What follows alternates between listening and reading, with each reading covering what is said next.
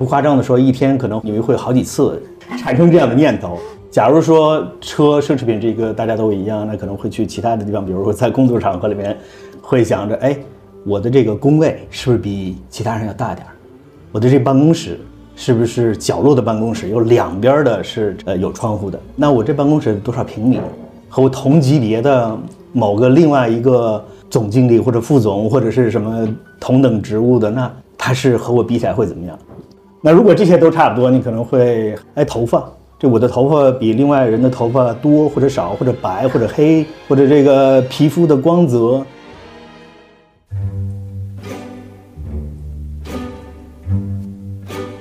Hello，大家好，欢迎收听张小俊商业访谈录，我是小俊，这是一档描摹我们时代的商业文化和新知的访谈节目。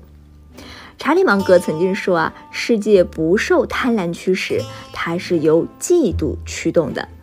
但是他也观察到，在人们的争论中，嫉妒似乎是一个普遍的禁忌。如果你将某个人的某个立场指控为是受到了嫉妒心的驱使，会被认定为是对这个持有者的极度侮辱。然而呢，嫉妒总是那么的无孔不入。这集我和王亚军老师大声谈论嫉妒，尤其是谈论嫉妒在商业世界中暗流时它的形状、样貌还有表现。Hello，亚军总，还是先跟听众朋友们打个招呼吧。哎，小军好，大家好。上次我们聊情商，情商含量越高，公司越平庸，得到了很棒的反馈。然后今天我们继续来探讨职场人性。呃，这次的话题呢，是在一个我们职场中，甚至在更普遍的生活里，接近于一个不讨论的话题。我们今天聊的是嫉妒啊。亚军老师，要不然你先来给大家界定一下嫉妒是什么，嫉妒的根源是什么？先还得再说一下，我这个不专业啊，因为上次讨论。情商的时候，也不是说专业研究情商的人去讨论这种话题，反而从另外的角度来讨论。所以这次其实也是从不同的角度我们来讨论。我是觉得嫉妒这个事情，其实因为我们上次聊这话题，我也想了想，嫉妒就是说别人有的东西为什么我没有，是一种不公平的感觉。那这个东西往往去回想一下这个历史上怎么来的，应该是和我们作为生物、作为动物在寻求资源的这个角度来讲。这么一直一脉传下来的，我觉得这个里面的动物性其实要比人性强，或者这个成分要更高，所以有这个说法叫食色性也。所以这个人性的这个 这个角度就是一个是吃的，一个是性。那这个历史上来讲，都是生物繁衍的时候、传宗接代的时候、生存下去都要考虑的东西。所以最早我觉得我的理解应该是从最早我们作为动物的角度。然后慢慢慢慢慢慢，我们一直也摆脱不了，所以这个就是作为我们人性一部分一直在这儿了。刚听到我说我们要聊聊嫉妒这个话题的时候，你的第一反应是不是有点不屑？后来想法有变化？也不是不屑，我觉得这我不我聊这个东西不专业啊，因为你看我历史上来讲，我也没真的研究过这种东西，而且平常呢也不太考虑这种问题，包括上次讲情商也好，其实平常我就是尽量去避免这类话题的。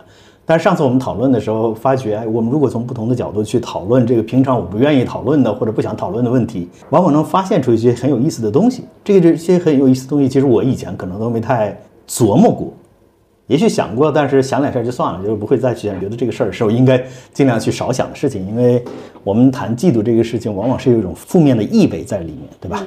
是不好的东西，那不好的东西呢，尽量远离嘛。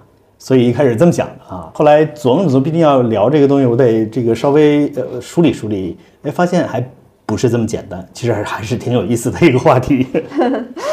是因为我也发现人的很多情感其实被讨论的很多，比如说爱，比如说痛苦，比如说恐惧，但是嫉妒它和这些情感或者情绪它是一样普遍的，是非常频繁的存在于我们精神的情绪中，日复一日与我们亲密接触的，但是它又往往是被我们最容易回避的情绪之一。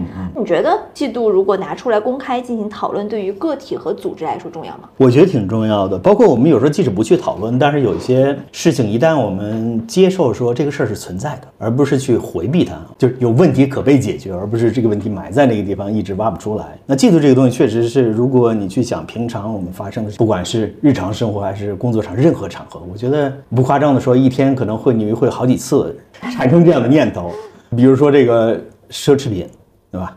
奢侈品、豪车这些东西，其实都是一定程度上来讲让别人产生嫉妒的这些事物。那这个是常见，但是其实很多的时候你会发现，我们可以为任何事情都会产生一个嫉妒。假如说车奢侈品这个大家都一样，那可能会去其他的地方，比如说在工作场合里面，会想着，哎，我的这个工位是不是比其他人要大点儿？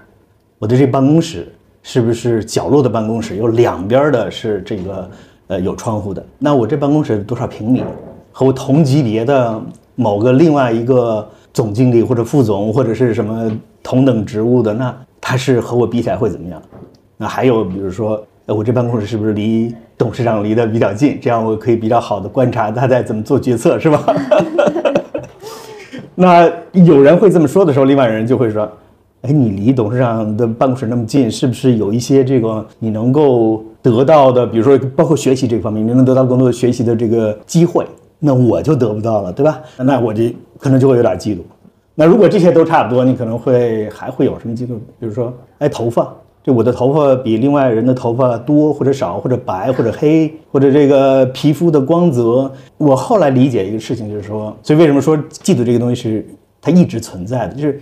如果你试图去消除引起嫉妒的这种媒介或者偏差，然后大家会在另外地方重新发明出一个偏差，然后来产生嫉妒。实际上，它背后是一种分层，是一种人在社会上的分层。分层是怎么来的？分层是我的理解哈，这是我把这个以前看到一些东西联系来，应该是比如说包括这个动物的群体，狼群、猩猩这些群体里面的那个头狼，或者是最厉害的那个猩猩王，那么他在这个里面，其实他和其他人都是有分层的。所以这种层次造成了你在这个社会里面，你的获取资源的能力是不一样的。所以一定程度上，我觉得这个来自于我们人性里面的动物性的那部分，不断的一定创造出一种能够让我们分开的东西。所以你是永远根除不了的这个东西，它一直在那儿，没有的话也会。愣造出一种东西来。我们今天要聊的嫉妒呢，它不是一个完全泛化出去的嫉妒，还是聚焦在我们在商业社会、在企业、在组织里的嫉妒的表现和影响。你观察到嫉妒在这种商业组织中有哪些表现呀？除了刚才我们说的那些。哎呦，这个我觉得是非常非常多了，就是这就是呃，每一个场景里面都可能会有这样子的一种暗流在里面吧。就是有的时候可能非常明显，有的时候不太明显。比如分配工作的时候，这个同样的上级给几个人分配工作，那么有有我们有句话说叫挑肥拣瘦，对吧？有的人可能分到的是比较好的，有的人是比较差的，就是所谓差就是你做很多努力，最后这个结果可能也不会特别好。那有的人分到的可能是稍微做做努力，或者或者他那个地方历史上来讲一直都还不错，那你会觉得，比如你分到不好，就会觉得分到好的那个那个人就会产生一些嫉妒。就比如说这个。假如我们有很多区域公司哈，一个集团有很多区域公司，不同区域公司都会有一个区域总负责人。那这个负责人有的公司他会轮，那这个负责人在一段时间在一个岗位工作几年之后，他给他大家轮一轮，这样别在一个地做的太死了哈，做的太死了。那这个轮的时候，这个决策其实是你如果老远的去看，好像觉得没啥，但是如果你是在其中的一个人在去做这种轮的时候，你轮到一个。比较贫瘠的地方和你轮到一个比较肥的地方，那是非常不一样的。但反过来，这个事情就是，也许是组织对你的考验，这是经常，比如说在这个场景里面出现的。那还有的同级之间啊，还有比如说你对下属，甚至也会有一些嫉妒。比如说一个领导者，一个经理，那么他的这个带的人里面，有的人比如说学历比他要好，有的人长得比他帅，或者有的人长得比他漂亮，那这个都可能会造成一种心理上的。有的时候会一种防卫感，就是说，因为你有这些东西，我没有，那在某些场合里面，也许你比我更容易成功，甚至你会让我的领导更加喜欢你，所以未来的某个时间点，有可能你就把我取代了，对吧？那所以这个时候也会影响这个人的决策。那我这个决策多大程度上，以后我给你安排工作，就是我刚才说，我给你安排工作，是不是给你安排一些比较难的？特别容易能让你出丑的这工作，这个大家如果去睁开眼睛去看周围发生这个事情，其实很多的时候都会有一点或多或少都会有一点因为我们刚才说，最终这个是人性，你跑不了的。呃，你即使不想，它有时候也会出现一下。嗯，这个上级和下级之间的挺有意思。刚才我们讲的是上级对于下级有时候会有一些嫉妒，那反过来呢，下级会对上级的嫉妒心多吗？我觉得也会有。我就是我们这个可以从逻辑上来看一下这个事儿，就是如果上级和下级之间差的比较大，或者甚甚至推而广之，就是两个人之间很多东西差的比较大，你但大致不大会嫉妒。但如果是差的比较近的时候，然后有一个人是成为了你的上级，假如说你们以前是同事哈，就这两个人以前是同事，这同事在某一次的这个呃年终的绩效，一个比另外一个好，那明年会有一些新的工作岗位出来，那恰好就安排成一个人变成另外一个人的上级，这其实是经常会发生的。那这个时候你的呃原来是平级的，后来变成了下级，那这个时候你和上级之间的这种相处，其实也是有一些很尴尬的。所以，甚至有的公司说，如果你有几个人同时竞争 CEO 的职位，如果有一个人上去了，剩下的两三个人都要离开公司。这个以前的 GE 的他是这么干的嘛？因为大家不太相信说，如果发生了这样的事情，你还能大家能好好的在一起合作。这就是 up or out。这个和对另一种解释，像麦肯锡以前那个 upper out 更多的是说这个能力问题，就是说你到不了这个能力的话，他但我们刚才说的这个情况就是说，本来大家都是平级的竞争者，然后后来后来变成一个人是另外一个人的下属，这个时候，呃，我想最最初定出这个方案或者这种规则的人的，假如说 Jack Welch 定这个，他可能就是想的是说，他不太相信人能够在这种事情发生之后还能心平气和的大家一起合作，还不如。对吧？还不如各自去找到不同的发展空间。这里面也是嫉妒的一个惯性，呃，越是相似的人，嫉妒之心可能会越多一些，越泛滥一些。是啊，我是我觉得是这样。像我之前加引号的年年轻的时候啊，我觉得这种事情经常会发生，经常会觉得那哥们和我以前，比如说都是大学同一班的，为什么他混得那么好，对吧？或者是高中同学，这有一个混得特别好，呃，有时候心里就会有点不平衡。后来想通了，说。还好我不是和马云是同学，我要和马云同学的话，我得多郁闷。你想，如果是这种思维方式的话，那你跳出来之后就会说，既然是这这都是属于，你会发现这个其实都是属于一个你和什么比的一个标准的东西。你怎么 你怎么你你定什么？你会发现最后你不要去和人比这个事儿就会简单很多。但是这个也很难，就是你不要和别人比呢，也会出现另外的问题。就躺平了。哎，对对。所以，这个嫉妒这个事情，我们平常看它的时候，或者聊它的时候，总是从负面的角度来聊。但是实际上，我们如果看它最底层是什么，最底层它是说，我要在我为我的生存以及我的 DNA 往下传递下去，给他提供更好的机会，让我这个概率要高于其他人的概率。所以，它是一种生命力的一种表现，你可以说。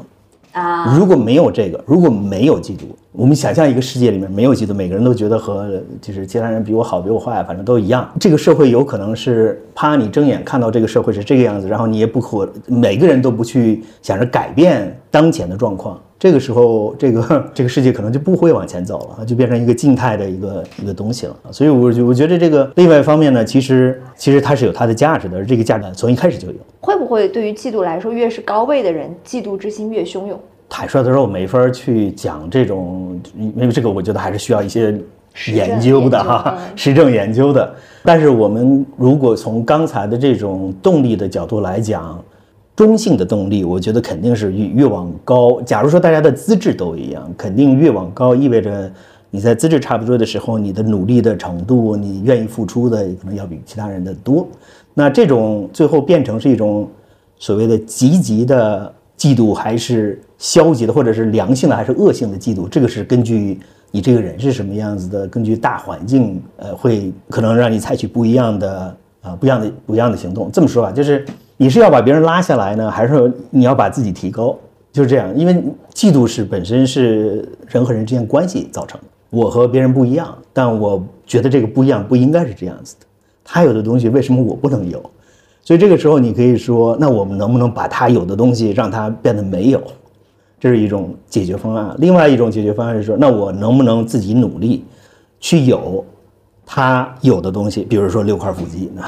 这个事情，那我就得需要去练了，我得需要去这个想着，哎，我怎么把自己的这个变好，而不是把别人给拉下来。那这个实际上从一开始出发点，我觉得是差不多的，对吧？都感觉到这种不一致、不公平带来的影响，但是行动是不一样的，结果也是不一样的。如果在一个组织里面，你如果想象一下，大家如果是更多的人是说希望或者想能把自己拉上去，而不是把别人拽下来。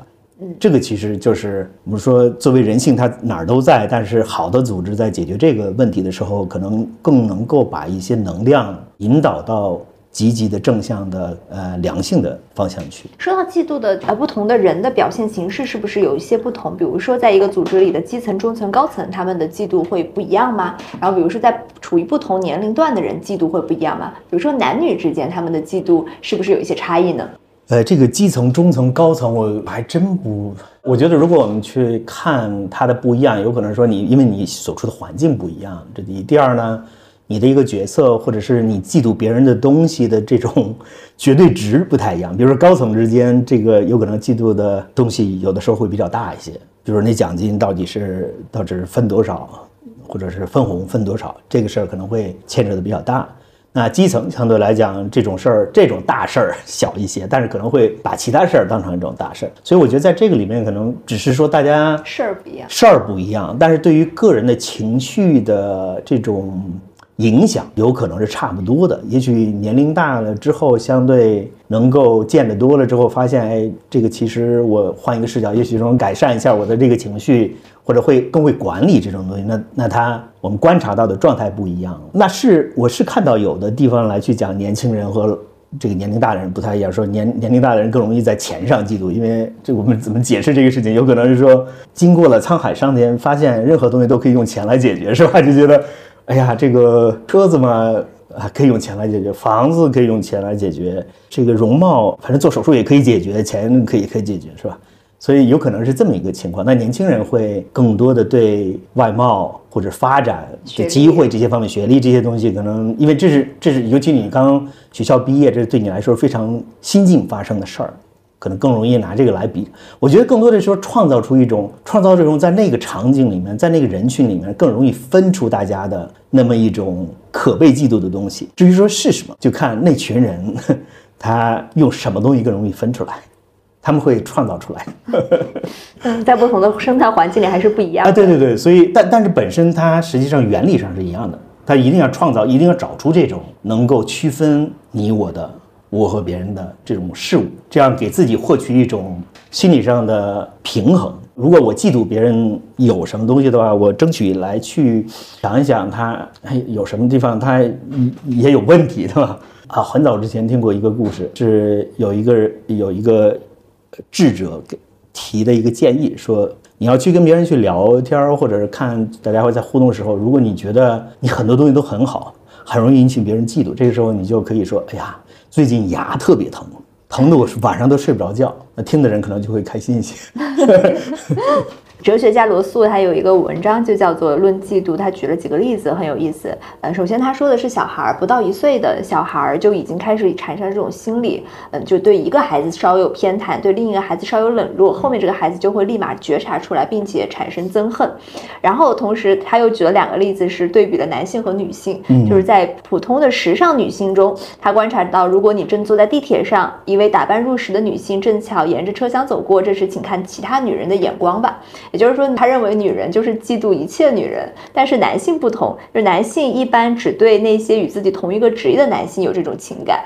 你觉得男女之间有这样的差异吗？我觉得是不是现在和那个时代也有点不太一样啊？就是尤其成年的呃成年男女，因为现在这个社会里面女性的地位肯定和但是罗素讲那个时候的那个时代是不一样的。哎，那个时候可能容貌更是那个区分出来的那个标准。对，那个时候应该更多的是说男性是在一个家庭里面他是工作的，他要去给家庭提供持家的资源、钱粮，所以这个有这英文里面有这个词嘛，叫这个呃 breadwinner。就是你是给家里挣粮挣粮食的人，那女性的在那个时代，我想啊，和现在比起来，那肯定更多的女性是不工作，在家里，然后去做我们说的一些家务活啦这些东西。那现在实际上，尤其我觉得现在在中国，其实女性的地位还是蛮高的，和西方比起来，我觉得还是相对高的。就是在工作场合里面，就是扮演的角色来讲，呃，其实北欧可能还可以。但我是觉得，这个像美国应该是不如国内这个在女女性在，比如说在商业里面的相对的地位，这个比例上，至少我我自己的感觉啊，是好像，你比如中国的这个呃女性创业者其实非常多的，而且成功的女性创业者也非常多。我曾经老板的女性，所以我的我这个我这个有我自己的也许有我的视角的偏见哈。我觉得时代是不一样的，但放在那个时代里面，那就可以理解说，女性之间可能对容貌，因为你的那个社会角色说都是容貌这个东西，相对他大家更去关注一些。男性对容貌应该的关注是没那么高的，更多的刚才讲的就是是不是能吸引女性。在那个时代，如果你吸引女性，如果是你的社会地位、金钱这些东西，那大家肯定会比这些方面，因为它最终是回到食和色，食色性也的这个逻辑里面去。怎么保让自己更往下呃生存，以及基因的传递，它的概率更高。还有一些东西是发明出来就是用来承载这些嫉妒的，对不对？比对，比如说奢侈品啊，对对对对。一定程度上，这个呃是奢侈品是让显示你的一个分层的，因为比如我之前就很难理解说为什么一个爱马仕的包要比另外某一个不知名的包要或者还有点知名的，但要贵那么多。你贵一点可以，但是贵那么多，你发现你最后买的是什么？你最后买的不是它的功能，不是它装东西的功能，而是它分层的功能。所以它实际上是告诉别人说，我有钱来买这个，我有钱来买这个。而不是说我的这个包装的东西比 比另外一个包多，所以我觉得这是一定程度上是发明出来的东西。豪华车其实也是这样，一定程度上。还有什么？还有我们想象这个这个这可能，比如说在学校里，如果是一个学校，大家都是穿校服的话，其实穿校服一定程度上是让大家变成一致，在这上面没有太多的区分。这样有的家境特别好的孩子，他穿的衣服和家境一般的孩子，他其实穿的一样的，不会有这种样子的无谓的。嫉妒心产生了无谓的嫉妒心，但即使这样，你会发现可能也有的小孩会在做点小动作，或者在小地方稍微弄一点这个和别人不一样的东西。那么这这个在公司里也是，在公司里也是有的有的，比如说这个其他东西都和别人差不多，但是他那个表他要搞得很贵，所以你的推断是说，哎，这个好像其他看不出来，但是他那个表贵，他这个人应该是好像很厉害的样子。还有鞋，还有鞋，呃。我对鞋不敏感，这些其实嫉妒都是与人比较产生的。对，还有一些嫉妒是与标准比较产生的。是是是，所以标准实际上是将本来我是看另外一个人，但我现在抽象出一个十个人或者是一百个人，那么把这一百个人的他的共性拎出来是作为标准。那很多企业管理里面会有很多的这种东西，比如说绩效评价，这是一种标准。那这个绩效评价的东西实际上也是一定程度上抽象的。有可能没有一个人是那个样子的，尤其是越往高处的时候，比如说 A 或者 A 加，这可能有的时候就是一种理想。但是像 B 加 B 这种，大家会比较多，但也不是说每个人正好去那个模子里面。它这个东西就是一个抽象的标准。但是抽象标准呢，你在我们在年终这个人才盘点的时候，那你要是拿这个标准来对不同的人的，这个时候一方面说这个标准本身是不是能够定的合适。这个有的公司可能定的好一些，有的公司定的一般。但另外一个是说，那我们在评这个的时候，在评每一个人相对这个标准是一个结果，怎么样的结果的时候，其实不同人的看看法都是不一样的。所以好一些的企业在做这个的时候，它是有一个人才盘点的这个会，或者人才委员会，呃，不同人的观点一起来去拿出来。这里面甚至会有很多时候会有一些或者争取能有一些激烈的讨论，因为大家什么意见都一样，那说明也有也有问题，对吧？有很有可能是有的人就不愿意说了，这涉及到上次我们讲的情商的问题啊，这个就不说了。那所以这个时候不同人的观点整合出来给一个评价，那这个评价是不是被评价的这个人愿意接受的，或者他认为自己应该的，这个其实也是不太一样，是吧？那我觉得这是。这也算是一种嫉妒，但这种嫉妒平常可能更会把它说成是不公平。但是所有的公平其实都是一种理想状态。但反过来，这也是说我们刚才讲这个逻辑是，嫉妒也好，不公平也好，如果这个标准相对来讲是 OK 的，那我们其其实可以做的事情是说，哎，我们怎么样把自己变得更好，来更接近那个。但是在企业里面，因为我们很多的时候发生一些，比如说你今年业绩怎么样，有的时候你会说，哎呀，今年市场实在不好，而不是说我自己没有努力。那这个时候，如果对你的评价不高，你可能心里特别的不爽。但这个时候呢，你有两个选择，这个选一个选择是说，那我不爽了，我要表现出来，或者说我就撤了，我不在这个地方待着。另外一个就是，如果你相信这家公司在做这类事情上有一定的合理性和公平，就是过程的公平，你可能会说，那我再留一个周期来看下次怎么样。其实这个我是建议。呃，是一个比较好的方，这个这个看事情的角度，因为这个世界上没有绝对的公平，嗯，而且大家看你到底做了什么，没做什么，这个东西也不是说百分之百信息对称，一定会有一些误差。那么，如果是一个好的系统的话，它这个误差你给它两三次，大概率它能够回归均值。所以这次你落下了，下次可能会好一些，或者你这次这次太好了，大家后来意识到，哎，上次给它搞高了，下次再把你弄下来，这都是有可能。所以不要在那么短的周期之内太计较那个所谓那个打分，会稍微好一些，否则会特别容易痛苦，是吧？对这个话题也非常的应，现在这个因为刚好处于年底的这个绩效考评的时候了，所以如果你心中觉得自己应该打 A，结果被打了个 B 加，不要太介意。呃，是，尤其是 A 和 B 加这种事情，其实有的时候就差那一点点，因为所有的事情中间都是有一个模糊的过渡的地带，你恰好就落在这个模糊，你可以是 A，也可以是 B 加。假如是，假如是这个，呃，也许那天的天气不一样的话，有可能你。你得的就会不一样，这里面有一些不确定性或者概率、运气的成分，你就你就接受这里面有一定的这种成分就 OK 了。但是每次如果你都觉得，哎，我就是应该怎么每次都给我 B 加，这个事儿，我建议哈，如果一个公司里面你是可以大家有这个环境是或者氛围能够和。公司 HR 或者是你的上级来去讨论这个问题，你要去讨论。如果没有的话，这个时候确实你要做一个决策，是说这是不是有一种系统性的针对我的，还是说我是系统性，我系统性的有对我自己的认知的偏差？这个你还是要搞清楚的。这时候可以多问问一些人，搞清楚到底是到底是咋回事。呃，不不能憋着，憋着的话会憋出病来。所以嫉妒了、不公平这种东西，憋时间长都会得出病的。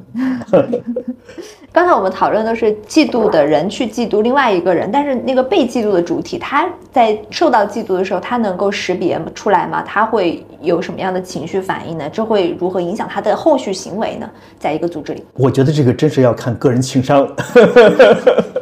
有的人对这个比较敏感，有的人可能比较闷一些，然后他对别人的这个的嫉妒不是特别的钝感，还是很好的哦。对他，他有可能特别的钝，就是你，我就那个叫什么话，不知其美是吧？所以这个这个我是真觉得要看人，但是呢，有的人会确实是比较敏感，有的人虽然钝，但是过一段时间他肯定也会意识到。我觉得这个东西确实就会影响人，尤其是我们老祖宗留下的一些话，叫你要小心枪。打出头鸟，对吧？就类似的话很多啊，各个地方可能各个方言甚至都有自己的一套话，就是不要太让人家这个嫉妒。尤其现在我们常说的连起来说的，我也不知道为什么连起来说，但是有它的背后的道理啊，就是羡慕、嫉妒、恨啊。你本来羡慕是 OK 的，嗯，羡慕完了你嫉妒，嫉妒也 OK 吧？但你要恨的话，这个事儿你要被嫉妒的那个人你要担心，另外一个人他由嫉妒生恨，然后就可能会有一些对你不好的行为。这个时候确实是要 这个影响我们平常做的很多的事情的，嗯嗯，可能就会压抑自己的，比如说你可以到到 A，然后说还是 B 就算了，这样的以免有杀身之祸，是吧？我我觉得这是会经常见的一个呃一种一种情况吧。那需要就是为了让别人不嫉妒我，我我应该做什么吗？哎，我刚刚才提到那个，你就说自己牙疼或者。我觉得当然开玩笑了，但我觉得这个事情，第一是没有办法完全把它消灭掉，嗯，呃，所以我觉得每一个人都可以去接受，是说嫉妒是一件正常的事情，被嫉妒也是一件正常的事情。这个时候关键是，嗯，你的发心会怎么样？就是你那个心念一动的那一点，比如说你嫉妒别人的时候，刚才讲就是你是想把他拉下来，还是你想把自己提高？这个时候。如果你能转成哎，让自己提高这事儿，就会马上就会不一样。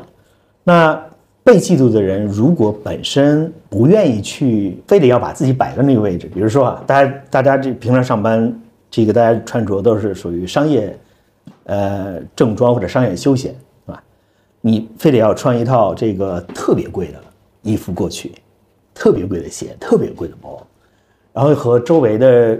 这些人很不一样，那这个时候其实我觉得你就是自己给自己放在那个位置上，那你就得接受有这样的后果，否则你就不要这么来做啊。所以我觉得这个事情就是要慢慢的从那种就是如果你要能够认识到那种，比如别人给你的嫉妒，他一定程度上会给你带来负面影响，那你在做一些事情选择的时候，呃，稍微低调点儿，稍微平和一些啊。呃，更这个更理解一下这个其他就是所谓的人性的这个本身确实有这些东西，而不要到处去炫耀太多。我觉得这个稍微低调点还是好的。因为其实其实你会发现，很多好的企业里面的文化其实还是比较鼓励要低调、踏实做事，甚至有点憨，也有点钝。哎，这样的话能把公司做好。要是一个公司里面有有这种，所以攀比、嫉妒这种风气比较多的时候，你就会发现大家的心思很多就是在这上面来来回回折腾。这不很多职场的剧，估计就是你得描述这个吧，因为你你不写这些东西，它这个剧作为娱乐的一个娱乐产品，它就没什么太大意思了。但是真实的好企业都不是这样的。嗯，所以如果你看了太多职场剧，然后就去真的这个企业的环境里面去做那个职场剧里面的，那那那那个其实是效果很差的。嫉妒对组织的伤害是什么？有没有带来过什么样的极端案例？这个其实我自己能想到的一个案例啊，就是就是实际上这是一个企业家和企业家之间的嫉妒心或者是好胜心。其实这两个是一回事儿，嗯啊，所以回到一开始讲的，就是说这个嫉妒本身它也是一种动力，所以你把它正面来说的时候，它就是好胜心。那有这么两家企业，其实背景上来讲有有一定的相似性，但是比如说十多年、二十多年下来之后，一家企业比另外一家企业做得好很多。你就是地产企业哈，因为我之前在地产多一些，这个落后的这家企业的老板呢，就是想就想超过它。所以在前几年，其实地产有一段时间是这个突飞猛进，呃，每年增长百分之一百都属于正常，对吧？然后就想多做一些，超过自己心目中的那个竞争对手，但其实也不是真的竞争对手，心目中的竞争对手。然后多投了很多，那恰好赶上整个地产行业的这个调整。这么说吧，假如当时没有。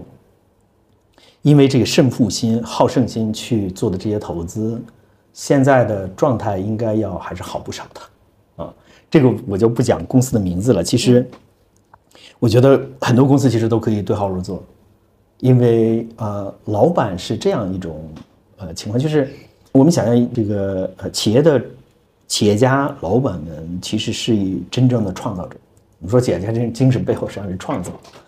所以，这种创造的动力一部分就来自于这种好胜心，那他自然在某些时候，他就会转成我刚才说的这种，由于嫉妒好胜导致，呃，他会影响自己做决策。这种做决策的时候，如果是你现在处处处于特别困难的时候，那这种好胜心会让你冲出来，穿越低谷冲出来。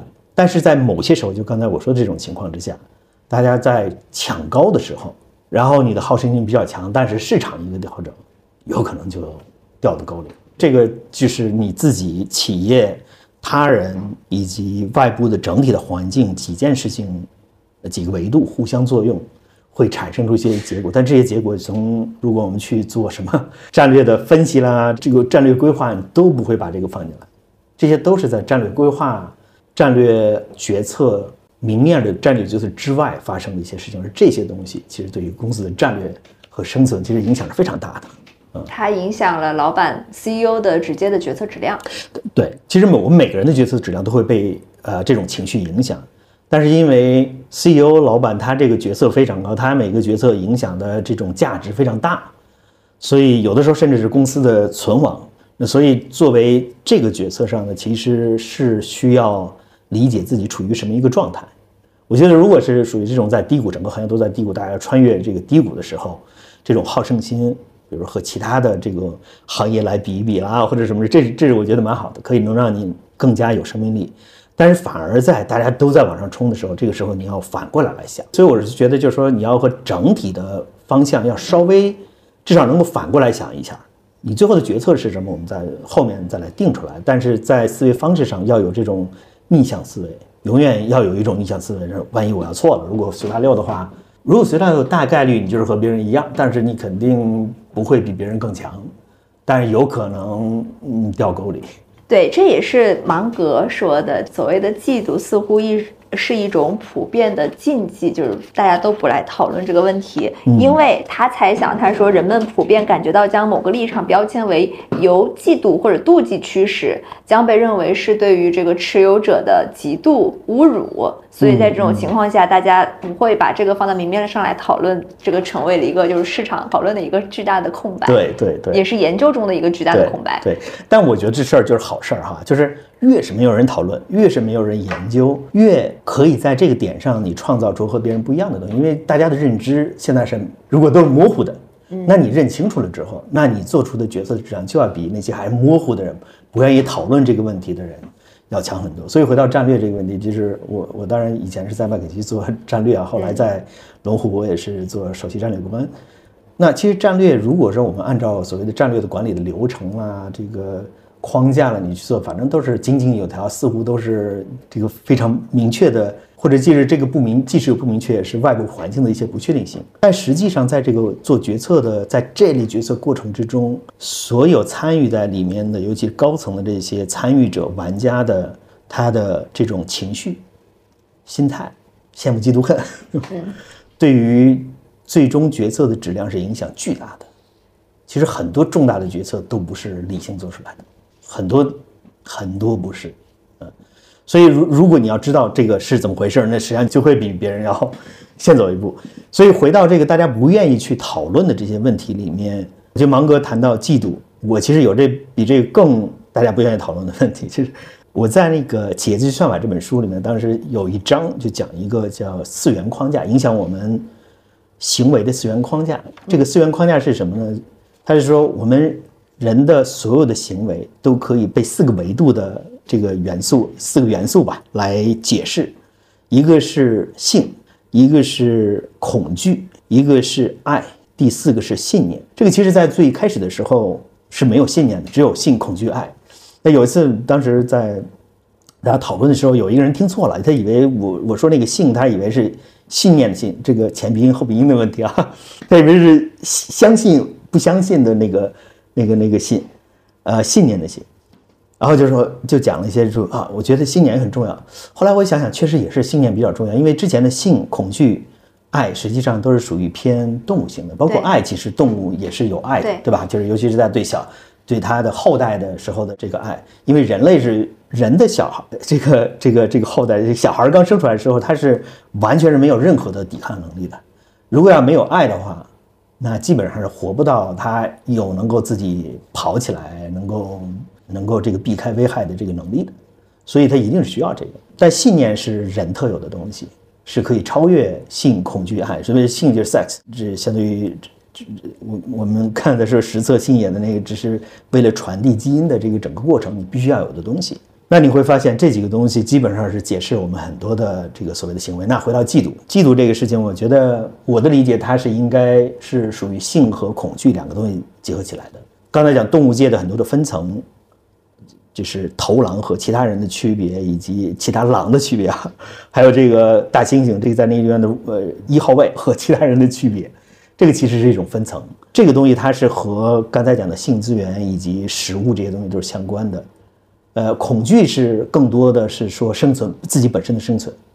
那如果是我没有恐惧，我不会感到恐惧的话，可能我也活不长，因为你不知道，你看不到风险。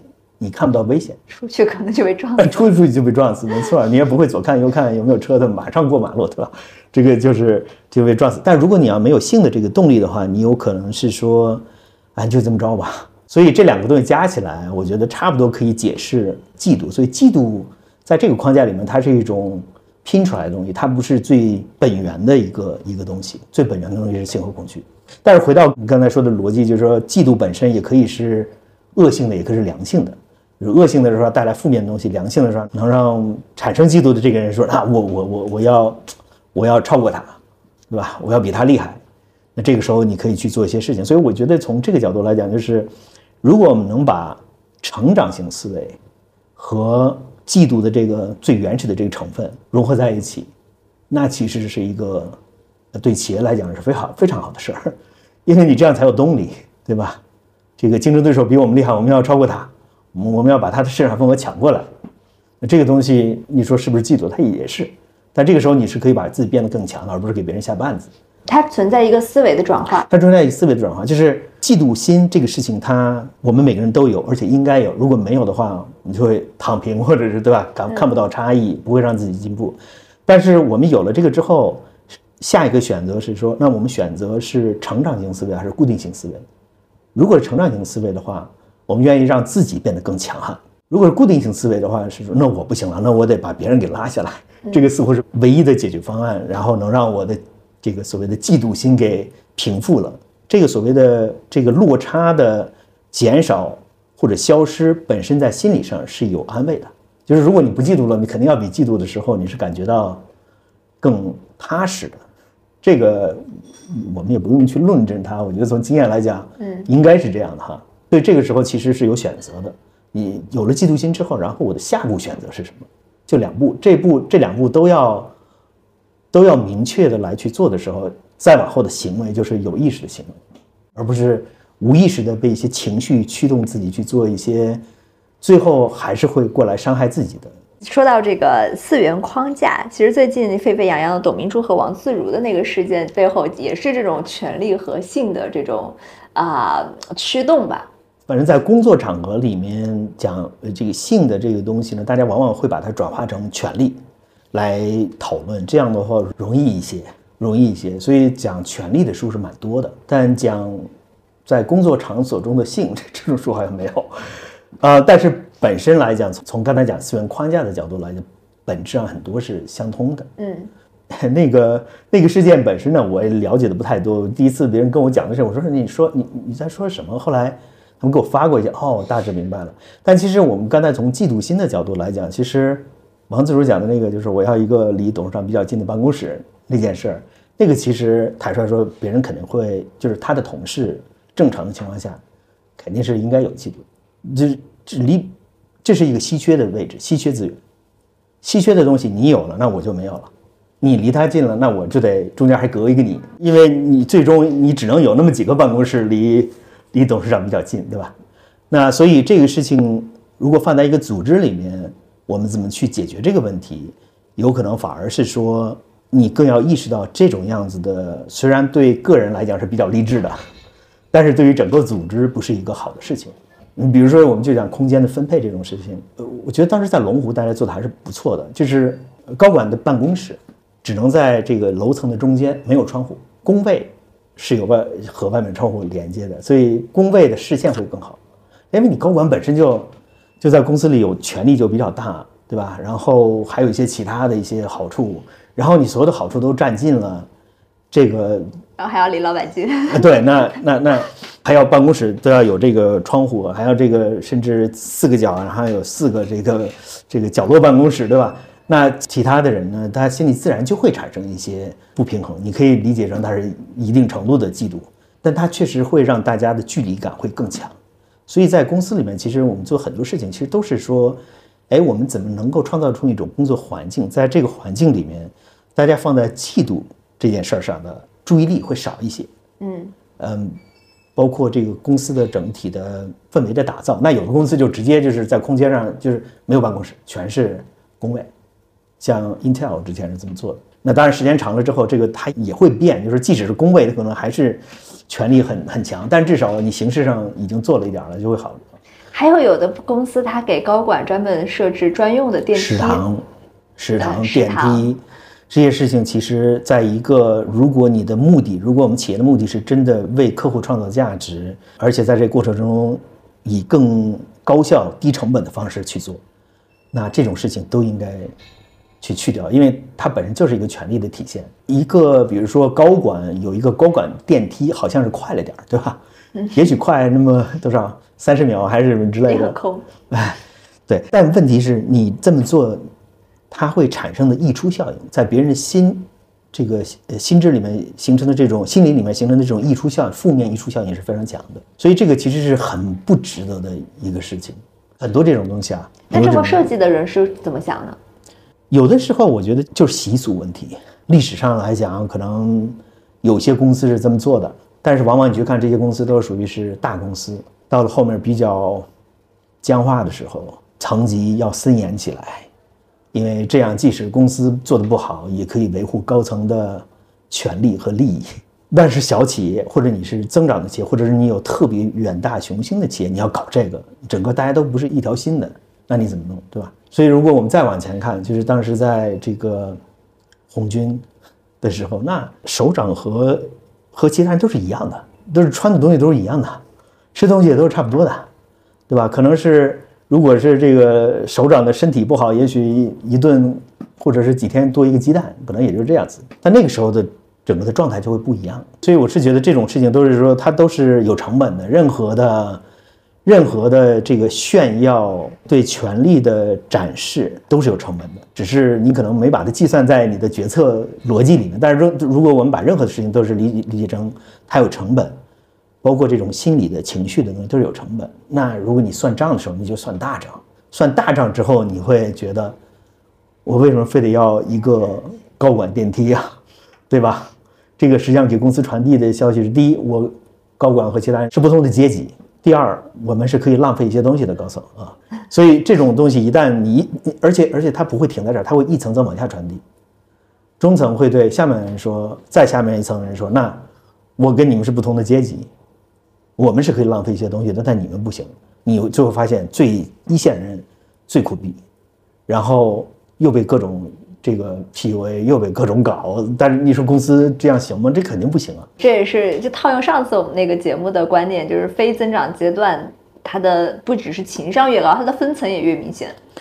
呃，对对，分层就是这种通过形式来分层，实际上就是说你没有办法通过战功来区别你和其他人，所以你只好通过一些表面的东西来区别你和其他人。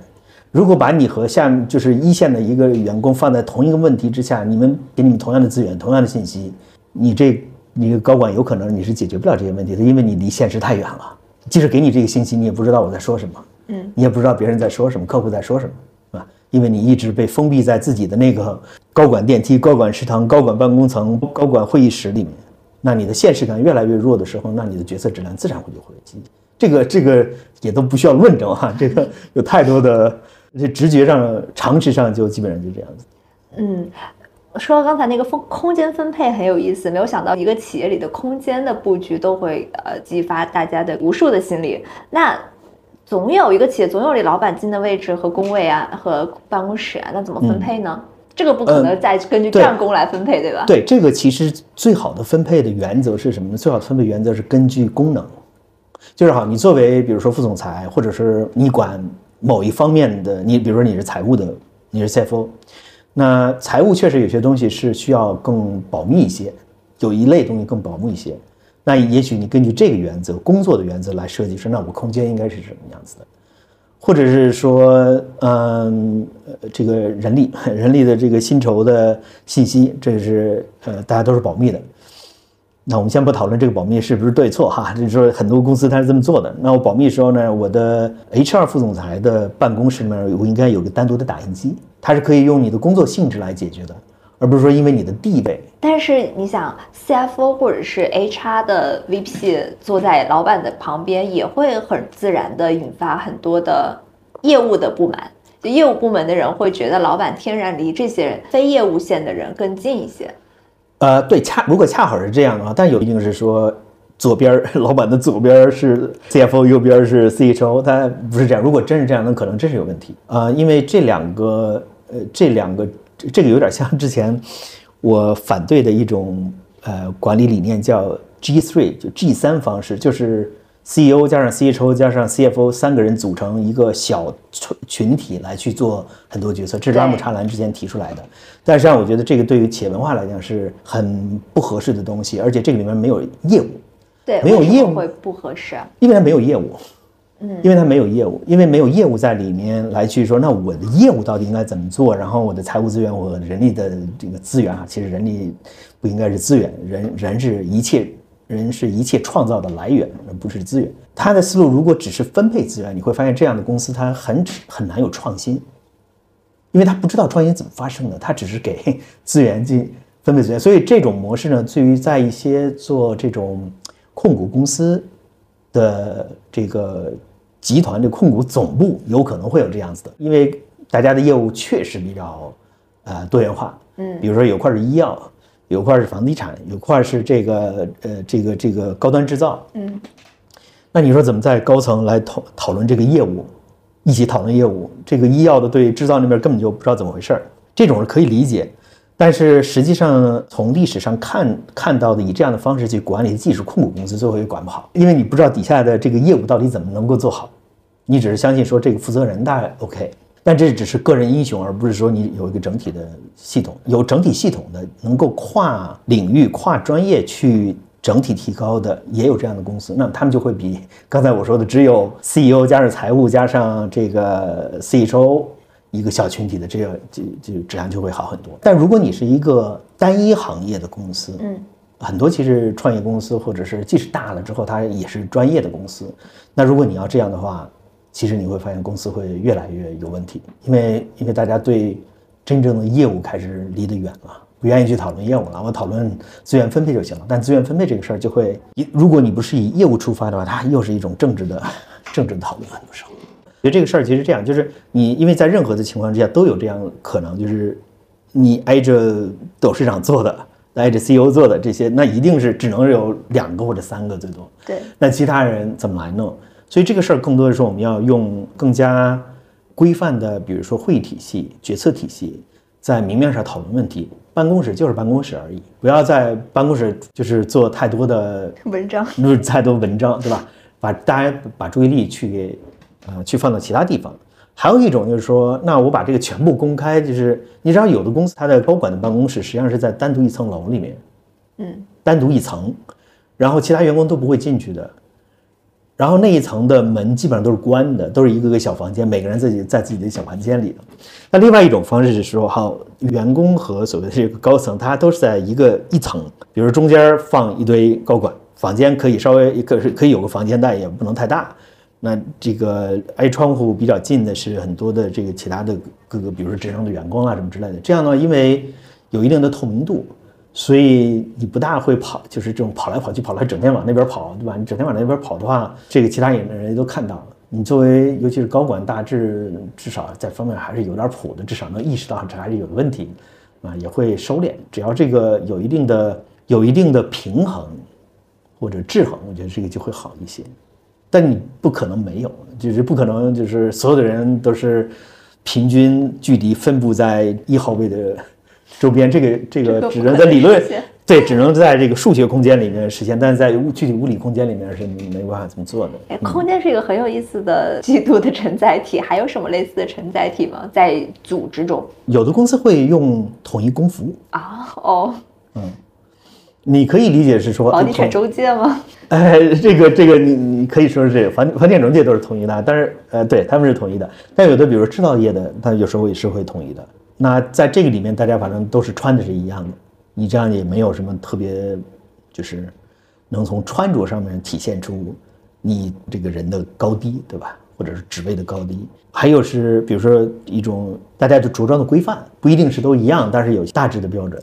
我曾经之前知道一家公司，这个这是很久之前知道的，也很有意思。他们是让这个董事长呢，是让所有的员工，男员工和女员工好像都是只能穿白蓝两色的衬衣，裤子我忘了要穿什么样子的，但是衬衣的话只能是白蓝两色，或者白的或者蓝的。但他自己，他有时候穿绿的，他有时候穿粉的，他什么颜色都可以穿，这个就不对。就是你，你其实这么做就是想。让你和其他人不一样而已，嗯，让其他人都一样，然后你和其他人不一样。这个大家的这个公司后来怎么样了？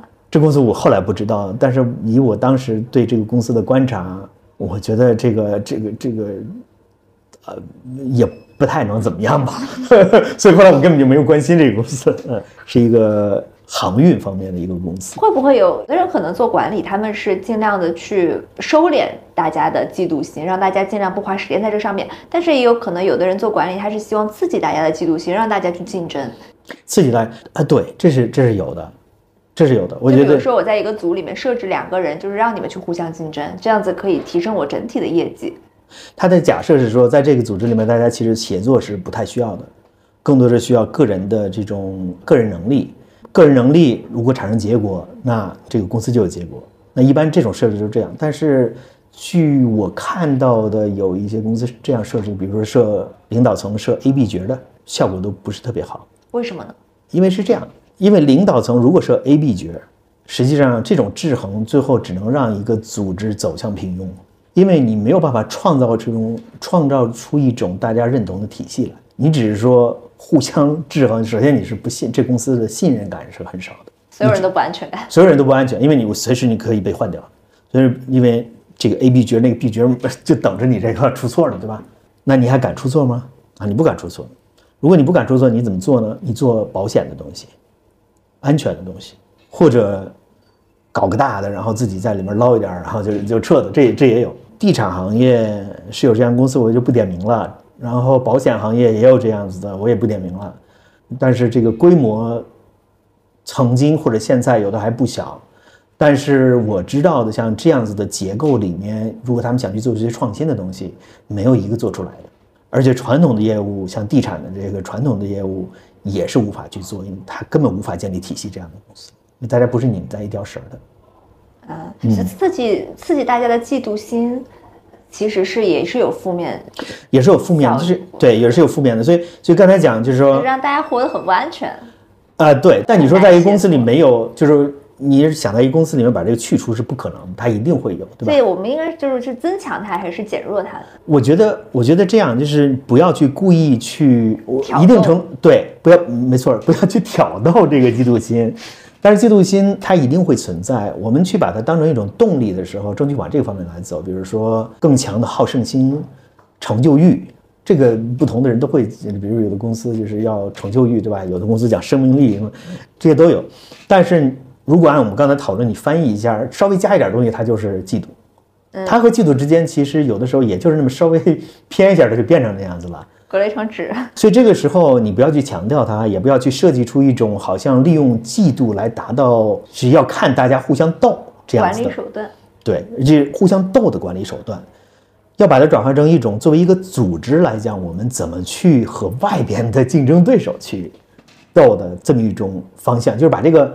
把这个嫉妒嫉妒的对象给它我们改一改，在这个过程里面，那我们说企业的使命愿景，团队在一起作为共同的这种合作或者是团队互动的规范，那这个东西其实就会变得非常重要，这样就容易能够把这种动力哈，就是我们把这种动力给释放出来，但是把内部的互相的嫉妒带来的负面的东西给它减弱，我觉得这是可以做的，就很多公司其实，在比如一定程度上强化整这个使命愿景价值观的时候，实际上就会让大家更多成为一个整体，有共同的一些基础。即使这这个就是我们放在平常也是这样，就是两个人如果关系特别好的时候，有的时候可能也会产生一点嫉妒心。但是你产生那个时候，也有可能会说：“哎呀，哎呀，怎么会这样？我怎么能嫉妒我的好朋友这样？我应该替他高兴才对，对吧？”那有的人也许是马上直接根本没经过这个，直接就替朋友高兴，那是那是更高的境界。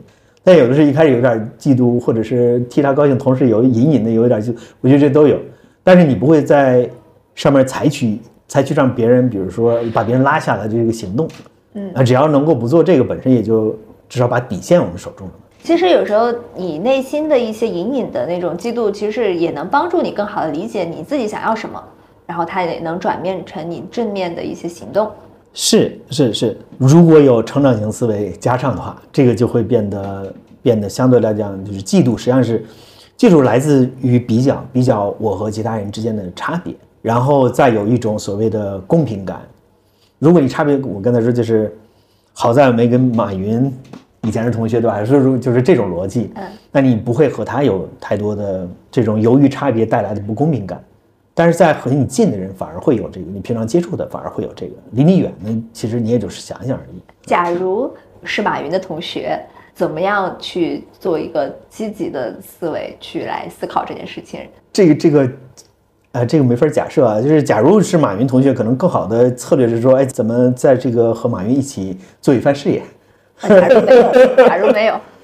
假如没有没有那那个时候，其实后来就没有什么关系了，是吧？假如后来没有什么关系了，但是当当时是同学，然后也是比较 close 的人啊。那我觉得这个只能是自己的所谓自己的功课。你自己如果陷入在这个里面，那真的是没办法。这个最好的建议是，反正想大点呗，嗯，对吧？你你你，因为恰好是马云的，你你可以想想那些不好的人，混的不如你好的。如果你实在是实在是没办法超脱这个东西的，你你你平衡一下。我觉得一定程度平衡，就是我之前讲的那个说，你自己如果很很多方面都很好，你跟别人说你牙疼，这样的话一定程度上可以平衡。但是同时你也可以去想其他的，对吧？那叫什么呢？叫只看见贼吃肉，没看见贼挨打。你光看到他成功了，你光看到他今天有这么大的成就，他当时吃的那些苦，放给你，你能不能吃得了？他当时花那些精力做的那些事情，放给你，你能不能去做？即使这些都做了，你运气有没有在那儿，这也是另外一回事，对吧？你可能你什么都做了，就是就是没运气，有的时候这就是运气，没办法，对吧？那你想想这些的话，你也也许能够平衡一些吧，对吧？啊，他是被被打了好多次之后，然后终于吃到肉了。你一次都不想被打，你从来都不想被打，你只想着安安稳稳的。结果最后那个吃到肉了，你开始嫉妒了。还有刚才那个案例，就是呃，CEO 在决做决策的时候，他可能会有一些嫉妒或者好胜心在作祟，让他做了一个有所偏颇的决策。如果是这种情境下，怎么样设计什么样的机制，能够尽可能的规避这种现象呢？比如说，难道战略 跳出来说你这是因为嫉妒心的趋势？这种现象好像不可能发生，概率很小，但有的时候也会有，就是跳出来。以前那个历史上有那种说法叫“死谏”，对吧？嗯，就把自己弄死，然后跟对吧？这死谏，但那个属于愚忠了哈。但我们如果从系统的角度来解决这个问题，实际上，呃，我之前提出的那个领导力的。领导动力飞轮的这个模型里面，就是领导力其实根本不需要搞那么复杂，其实相对我们可以把它简单一些，但是你需要花时间去练。一个是解决问题，一个是结果导向，一个是寻求意见，就是要主动去寻找不同的观点。第四个是成就他人。如果你有这四个的话，你给他给他以时间，然后不断的在事儿上用这个东西练来练，练到最后你能力自然会会长。那如果一个组织里面能够采取这种方式，把寻求意见。科学思维、寻求意见，当成在这个公司里面最核心的一个东西。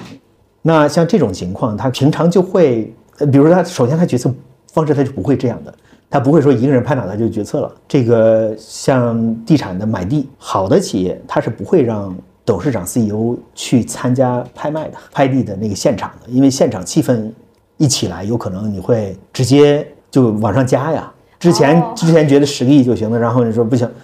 十五亿啊，有有有的有可能啪一下就拍上去了，那么就是人的情绪上来之后，他就会这样。所以好组织的科学性高。对对对，好的组织他会把这个分开的，一开始有授权，授权多少之后，然后现场这些人来操作。个如果需要提高授权，这有专门的一个流程来去解决这个问题啊，这是一个具体的场景。但是底层的文化上，如果来讲，我们是相信。科学思维是非常重要。所谓科学思维是什么意思？科学思维就是说，我们任何人的观点其实都不是真理，最有权利的人的观点也不是真理，而且往往不是真理。那这个时候呢，我们把它当成只是一种假想，就是一种待被证伪的假想，或者还没有被证伪的假想。所以真理是还没有被证伪的假想而已。理论上来讲，你不能说你就任何一个理论它是它是它是真理。嗯。只是还没有被证伪，所以如果是一个组织有这样，那么大家会习惯性的会把一个观点当成假想，然后同时去，呃，在组织里面有一种大家的默契，是，呃，我要听听不同人的意见，或者说其他人看到了，呃，你这边的在做的一件事或者在做一个决策，虽然你没问他，但他主动会跟你说，哎，兄弟，这个呃，CEO 一般像这种公司，他可能不会叫老板，他会叫人的名字，因为这样能够让大家更公平一些。你把这距离拉开之后，有有些人就没法开口了，说老大、老板，你这个有点错，这种比较少。但是如果是说一个，哎，老王，你这个有点问题，这个相对好一点。但是你不能说只是有有问题，你要说具体的什么东西。那这个东西如果能建立起来，这个组织在决策上面的质量实际上会提高很多的。你就看在这一个点，关键这个点每天要用多少次，一年有三百六十五天。嗯，所以你只要给他两年的时间，这个公司就会很不一样。哎，你有没有观察到什么样的企业它的季度含量会高一些，什么样的企业季度含量会低一些？这个会直接影响公司的发展吗？我，这个我还真不知道。我觉得这个得需要真的 也是得实证对，需要有有商学院的人定量研究这种东西，然后才可以得出来。因为我在这儿从我的角度，只是说我过去的经历的东西，以及我看到的一些东西，然后把不同的东西来整整理起来、整合起来。但刚才这个问题实际上是一个偏这个量化分析的一个东西，但是但这个问题，即使我们知道了之后，即使我们知道了之后，我们可以做什么？说，哎，一个员工如果去一个组织里面，你去。想要不要去参加入这个公司的时候，你先看看他们这个公司里面嫉妒的氛围是不是比较强。这可能，我觉得这个是一个应用场景啊，或者是一个基金然后你去投资一家公司的时候，你会去看，哎，这公司是不是在这个上面比较多？我觉得这也是一个应用场景，就是别人要做一个重大的决策，那一旦你进去之后，你就你的角色就是到底怎么玩，是按他们的玩，还是说我能改变，还是说我就撤了？进去之后你只能做这个，但但是我觉得在前面。没有进去的时候，不管是从一个是相当于是一个是人，一个是钱的投入角度来讲来做这种滴滴，其实是一个好的角度哈，其实是一个好的角度。以后以后做滴滴，建议这个投资人做滴滴，看看这个公司里面嫉妒的这个啊，嫉妒和情商的这个高不高？如果是这个东西搞得比较厉害的话，那估计有问题。哎那嫉妒心没没准它越多越好的不不，我们刚才说的嫉妒心就是稍微有点窄了，就是还是它偏恶性的这种嫉妒。恶性嫉妒。但如果是积极的这种嫉妒，它往往不会把它叫成嫉妒，那就是说在公司里面大家比如说这个，哎对，就是你追我赶，非常彼此之间就是特别吊这股劲儿，对吧？尤其是销售团队啊，销售团队你希望他们是这样子的，但是研发你可能不希望这样子的。研发，除非说你设置不同的两个团队做同样的项目，这个有可能是这样的。那有的公司也这么做。互联网其实这个这个还是蛮多的，因为这个成本相对来讲还是还是低的嘛，你还是可以这么做。但很多传统行业或者制造业，它它不大会这么来做，嗯，成本比较高。而且一个直觉感觉是不是越闲的公司嫉妒心可能会越多一点？啊，你这个说的对。所谓闲，所谓闲是如果这个公司还没死的时候，就是呃它。我们说这，公司在一开始是起步，后面是增长，到后来慢慢的进入到所谓的 S 曲线的后端，就开始缓和了，对吧？没增长了，但是第二曲线又打不开，这个时候大家就不知道怎么办的时候，那这个就会进入一个更多的是利益的分配或者价值的分配，而不是价值创造的一个过呃阶段。那价值创造阶段，就是大家确实很忙，那么多事儿需要做的时候，根本不大会有。或者是没有太多的机会来去想这些。如果有人整天想这个，他可能很快就被被挑出来当成一个异类。嗯，但是在一个相对稳定的状态，有可能这样人多了之后，你很难讲他是异类，他只是说公司有一批人是这样子的。但因为假如这些人他用这样的思路能把别人拉下来，他还最后呃回报上面还不错的话，那有些其他人可能会让他学，慢慢就会变成他们这样子的。嗯，这个这个我倒是。我我觉得大致应该是这样哈。你有一篇论文，你推荐给我，就是 Workplace Envy 啊，职场嫉妒。那篇论文里面有什么有意思的结论吗？这这还是这这个是实着研究了嫉妒。他说说我都没细细看完那个，就是它里面特别多的实证的研究。但是因为我最关关心的时候，那我们在平常里面这些东西，有如果哪些东西已经是呃讲的，就是属于大家一讲好像。和直觉没有太大差别的话，我也不大关心了。但如果是对和呃有相悖的，哎，我觉得这个有意思，可以看看。但好像没有太多和我们平常的直觉有相悖，他们可能更多的用啊比较多的数据量来去研究一些东西。嗯，呃，但是像这种，比如说这个积极的嫉妒这个事儿，良性嫉妒似乎是大家有讲，但是讲的不多。嗯嗯。但我是觉得这个是让那个四元框架的那个叫做性恐惧、爱信念。如果你把信念和爱这两个东西更加强一些，那就可以把刚才我们说的这个嫉妒从恶性更好的引导引导到良性去。有没有一些给个人的心理小技巧？在你嫉妒心冒上来的时候，就是作为嫉妒者哈，不是被嫉妒者。对，作为嫉妒者。我觉我觉得这个可能是每个人去找自己的那个点，但是如果有一些共同的东西呢？如果有些共同东西，可能是说，哎，你能不能看得更大点？因为，因为我回到这个本质上来讲，它有几个本质。第一是人和人之间相比，对吧？多大程度上你要和另外一个人相比？你可以选择和不同人相比，你可以和他的不同的方面综合的相比，而不是只看一个点上。因为只看一个点，你只会放大他的比你厉害的这个点。然后，嗯，这是所谓的这个比较。还有就是不要跟他人相比，他人即地狱嘛，要跟自己的过往相比，就是自己，比如自己成长了是吧？所以自己自己比以前强了，这也是一种好的思考方式。其实它是一种成长型思维的这个逻辑。还有另外一个维度，我们但刚才其实没太多讨论，是说你嫉妒的东西，我们缺省认为它是稀缺的。比如说钱是稀缺的，所以能花很多钱去买的奢侈品，这个是属于稀缺的。但是还有一类东西呢，它其实并不是稀缺的，但是你把它误以为是稀缺的。比如说，你不会因为另外一个人有一瓶水，正常情况下，如果在沙漠里面是另外一个事正常情况下不会因为另另外一个人有一瓶水，然后你来嫉妒，因为你可以随便去拿一瓶水。这个是转换你嫉妒的那个那个人拥有的物品，它是不是真的是稀缺的？这个我觉得也是可以考虑的。有可能你想想，它其实不是稀缺的，我可以找替代品，对吧？还有一类是说一个人的学识。知识，嗯，认知这个东西，按道理知识的知识的边际成本是零的，只不过是你有和没有的这个这个问题。那以前我们可能会说呀，一个人特别的知识渊博，我们可能有点嫉妒。但是这虽然不是物质，但现在说，哎，我用 Chat GPT，好像我的知识渊博度和另外一个人差不多了，那我就不需要嫉妒他了。那我们现在开始要发明一些新的嫉妒的东西，新的嫉妒的，我认为啊。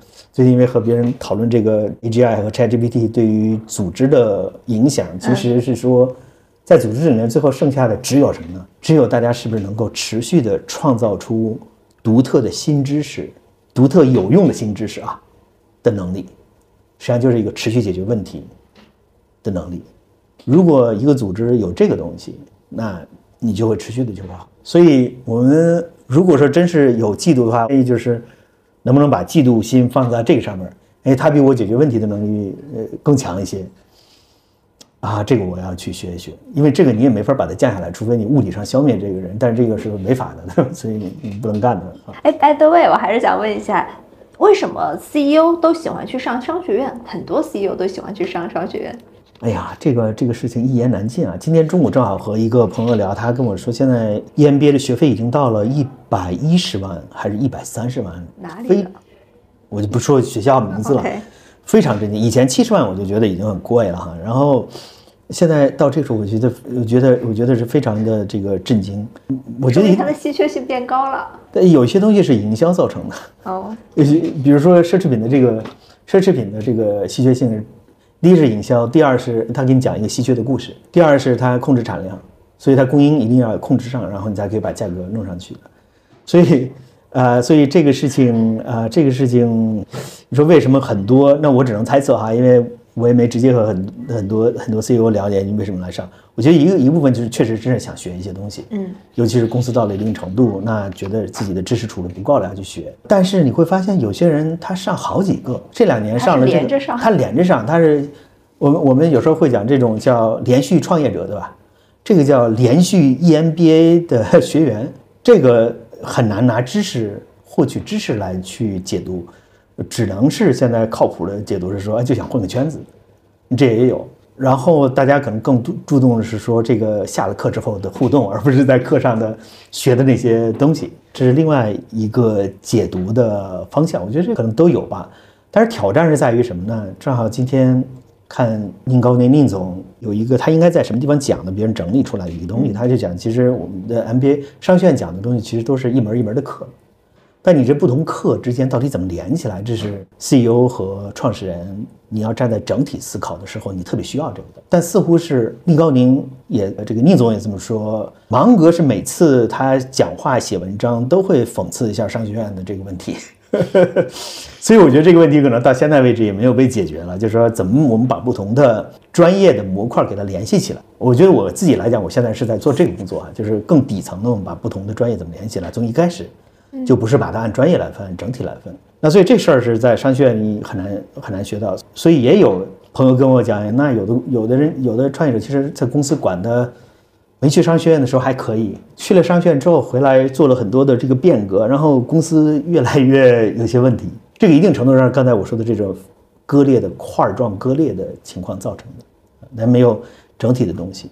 所以这只能猜测了，因为每个人都有自己的动机，这个我们也不好去。揣摩别人的动机，但是不是有人研专门研究这个东西？是说这个是上上商学院的这个动机到底是什么？是不是有人研究？我就不知道。但你说这里面有没有嫉妒成分？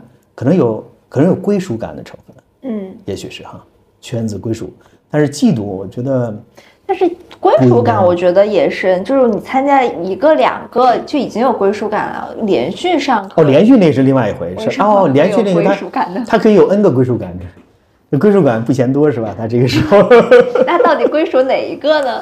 哦，那我我觉得这个这个你也很难讲说，你比如说我们即使不去商学院，我们其实也会归属不同的圈子，只不过是在那个在商学院的这个站位里面，嗯，如果有三个，你说我都归属，如果他们之间没有竞争还好，但如果有竞争，这个事儿这个心理上就是也有点问题的，就像。一个人谈了三个女朋友，同时谈三个女朋友一样的，也都三个归属感，这好像也有点那个不太合适哈。很早之前看一个说法是说，有个人讲他比较喜欢喜欢跑车，然后觉得以后有钱了一定要买辆保时捷，这个多酷啊！后来买了之后，开了一段时间，发现意识到我开车的时候我看不到我这车长啥样，我只能看到方向盘和前面的路，对吧？后来再意识到哦。原来这其实是给别人看的。我其实，在里面的时候，我就看不到这个。后来他应该是把这个车卖了，然后去做了些其他的事儿。但这个也有一点意思，就是有一类的奢侈品，就是像有点像出疹子这种事情，就是你没出过，你就会受它传染。你一定得出一次，出完了之后有免疫了，然后你就说，哎，其实能也那么回事。但这个说法我好，我记得好像是从《围城》里面很多年前我看的时候，记得里面讲过啊。他是讲什么？应该是说。出国留学好像是，啊，那如果你没没有出国留学，好像这事儿就不对。总之要出去，出了之后也会发现，哎，就那么回事吧。就是保时捷你买了之后开开几次完了之后，哎，也就那么回事吧。你没开时候你特别想要，很多事儿可能就是这样子的。嗯，呃，它只是证明了你有能力来选择它，只不过你不去选择而已。你是有 option 的，当你有选择的时候，你心态和没选择的时候它是不一样的。你个人有没有一个就是和自己的嫉妒和解的一个过程？或者一个时间点，哎，我就说这个，我刚才讲的那个例子，以前真的就会觉得同学里面混得特别好的那个，就有的时候就会嫉妒啊，没影响我的行动啊，我只是觉得有点酸的，你知道吧？嗯。后来这个后来觉得这好像，所以所以慢慢的我有一次找到了这个方法，就是好在我没和马云同学，如果我和马云同学，那我得多痛苦，对吧？和那个痛苦比起来，或者和那个场景比起来，这个。这个没啥嘛。后来意识到，就是其实是你选择的产生嫉妒心的这个人和你的距离离你有多远。如果你觉得跳跳就能够得到，但是你没够得到，这个你就会就会有。但是如果离你特别远，你可能都会都不在意了这个事情，是吧？所以，所以这个事情就会。就会变得是一个改变你的参照系，只要你改变你参照系，很多事情它就另外一个解读，得出另外一个结论了。其实这个方法我觉得可以用在很多上面，包括很多我们平常各种决策，商业决策里面其实也是。你竞争对手，你是服务你你是和看竞争对手还是看客户，其实也一样的。你看竞争对手整天都很痛苦，整天是要跟他拼，但如果你反过来，你整天看客户不去太去，只要你不死还不被人搞死。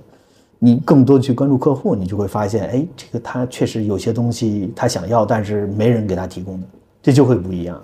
就是这种视角的转变、参照系的转变，在很多时候可以。创造出挺好的一些结果来。每个人都有嫉妒，然后我们要识别它，我们要转换我们的思维或者我们的看重的那个方向，然后也许可以看到不一样的世界。对，加上成长型思维，这样的话就会把这个所谓嫉妒的原生的嫉妒里面产生动力的那部分给它提取出来，然后让自己变得更好更强。这个呃，同时把这个参照系你稍微调一下就好，对吧？这个马云，对，对，想想马云。想想马云的同学，想想马云没没赚到钱的同学，所以这个这个到后面来讲，慢慢的，我觉得他一旦形成一个习惯之后，你就会看到这种东西自然会触发一种下意识的反应，说，哎，我怎么去想？第一，我怎么改变自己，而不是想着别人怎么比我好。第二的话，如果实在我挺长时间改变不了自己的话，那我那我改变参照系总是可以的。